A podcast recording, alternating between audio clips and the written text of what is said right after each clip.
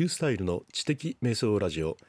第138回目の今日はシステム手帳会です。システム手帳を4冊もお使い回していたあリュースタイルのやり方についてお話ししたいと思います。思い出話です。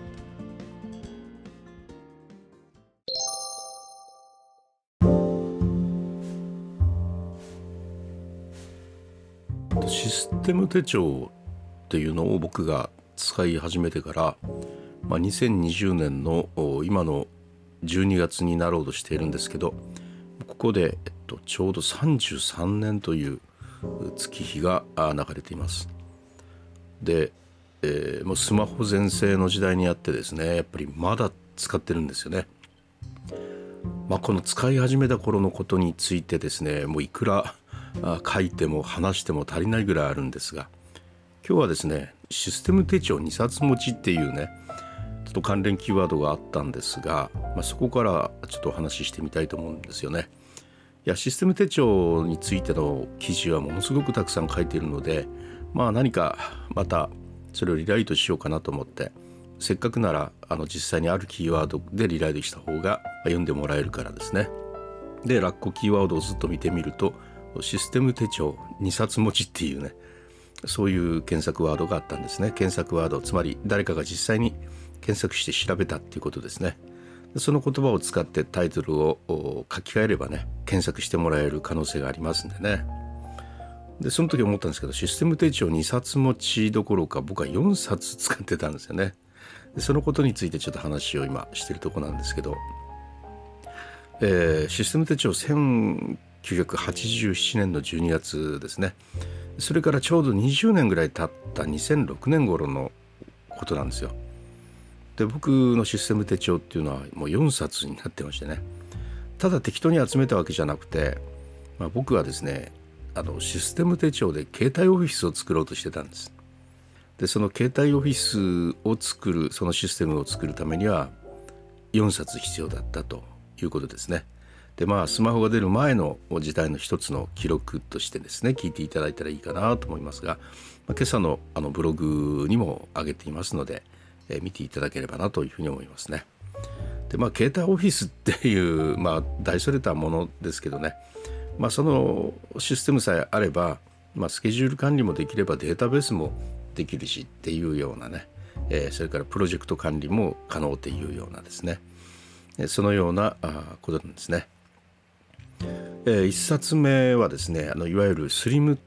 えー、スリムっていうやつですね、え、薄型の六血のバイブルサイズ。使ってるリフィルは同じなんですけれども非常に薄いと。だから胸ポケットに入るわけですね。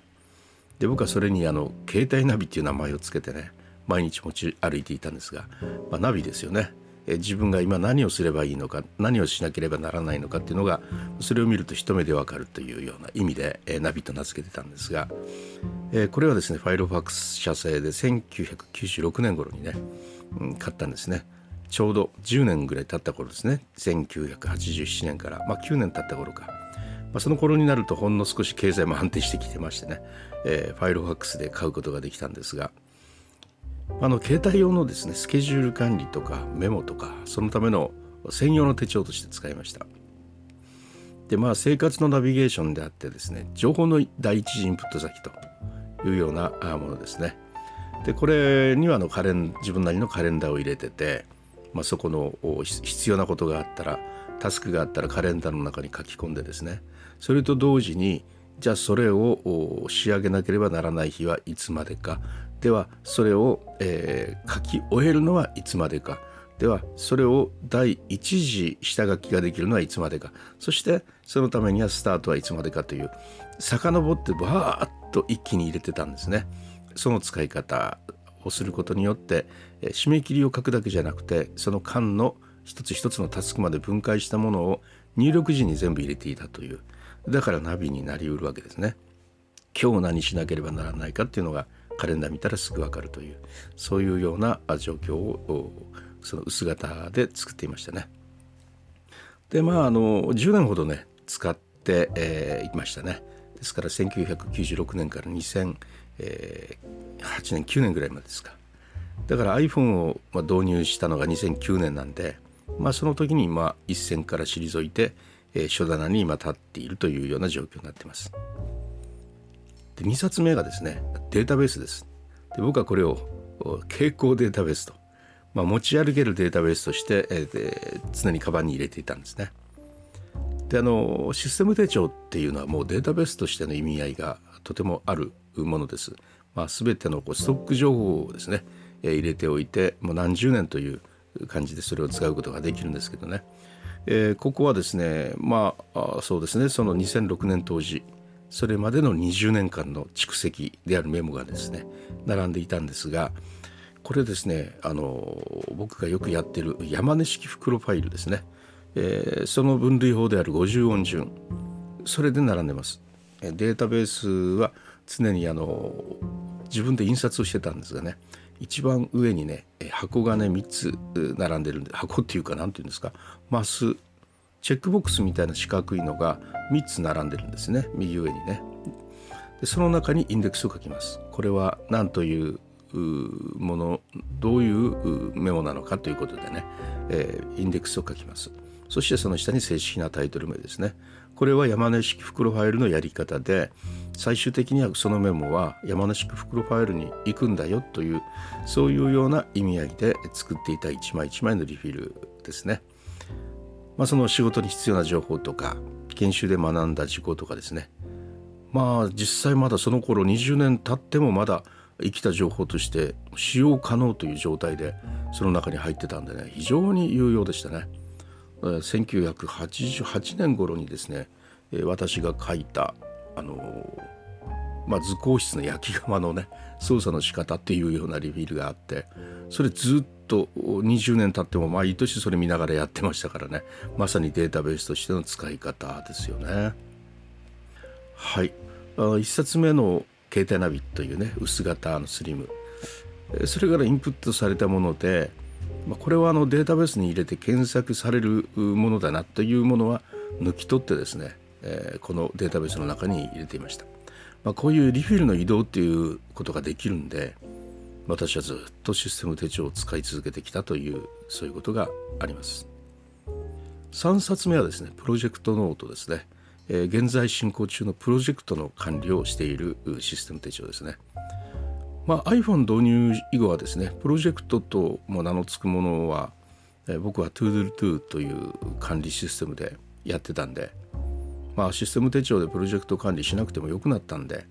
これはしばらく眠ってたんですけどねまあしかし2015年頃の仕事内容はですねもう呆れるほどの 何十というプロジェクトを同時に回していかないといけないような仕事してたんで。まあこれはねもうスマホではちょっと難しかったですね。だからやっぱりあのタスク管理はですねもう Toodledo だけ任せて、まあ、あれ本当はねプロジェクト管理ばっちりできるんですけどいやちょっとあまりにも多すぎるとねやっぱりもうまたシステム手帳に戻ってきてしまいましたね。だってシステム手帳はプロジェクト一つについてリフィルパンと1枚作ってでその中にざーっとその進捗管理をしていくわけですのでまあ、いくら増えてもいいしですねもう常にパッと開くだけなんですごくやっぱりね迅速に、えー、アクセスできるし管理ができるという点ではあるいはあのアナログのね、えー、実物の手帳っていうのにはかなわないですね。まあ決して古いもんじゃなくて用途によってスマホを凌駕するとそういうようなものでした。そして最後4冊目ですね。これはあのとてもね楽しいものを入れてましたね。落書きも入れてましたしえここでね僕はこれをあの夢ノートに使ってたわけですね。ドリームノートですね。もう叶えたい夢とかね。まあ心に残った言葉とかを書いてよく取り出してパラパラとねめくってうふふと読んでえ見ていたわけですね。当時欲しかったものっていうのがそこにはたくさん閉じてあってね。その頃なんかコーヒーメーカーとか書いてるんですよね。はあコーヒーメーカー欲しかったんだなとかね。ちょっと面白いなというふうに思ってますね。はいでそういうような使い方をねずっとあの2006 9年ぐらいまでスマホ導入ぐらいまではやってたんですが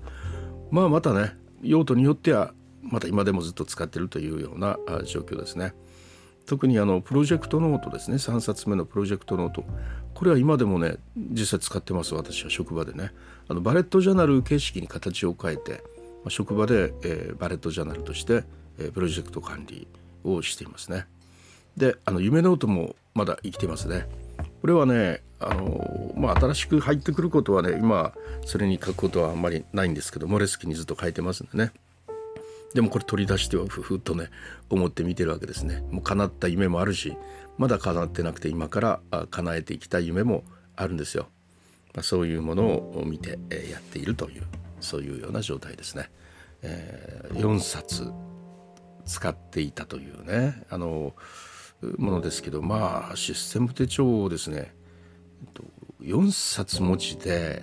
4冊を回していた人ってねあんまりいないんじゃないかなという気がしますね。あの生活の中で、えー、システム手帳を4冊も使っていたという人もしおられたらですね是非ちょっとコメントいただきたいなと思って、うん、いろいろとねあのシステム手帳についてお話ができたらいいなというふうに思っています。システム手帳は語り出したらきりがないぐらいね魅力的なシステムですね。えー、もうおそらくこれからもね、えー、バレットジャーナルとモレスキンというやり方でメモはしてますけれども、まあ、手放せないものだというふうにシステム手帳はですね、えー、そういうふうに思っているところです。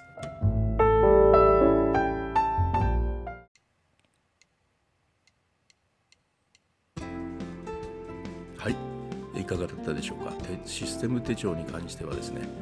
いくらでも語ることができるっていうぐらいね、えー、私の方はもうその物語も大好きだしね、えー、使ってきた後について話しても面白いしですね、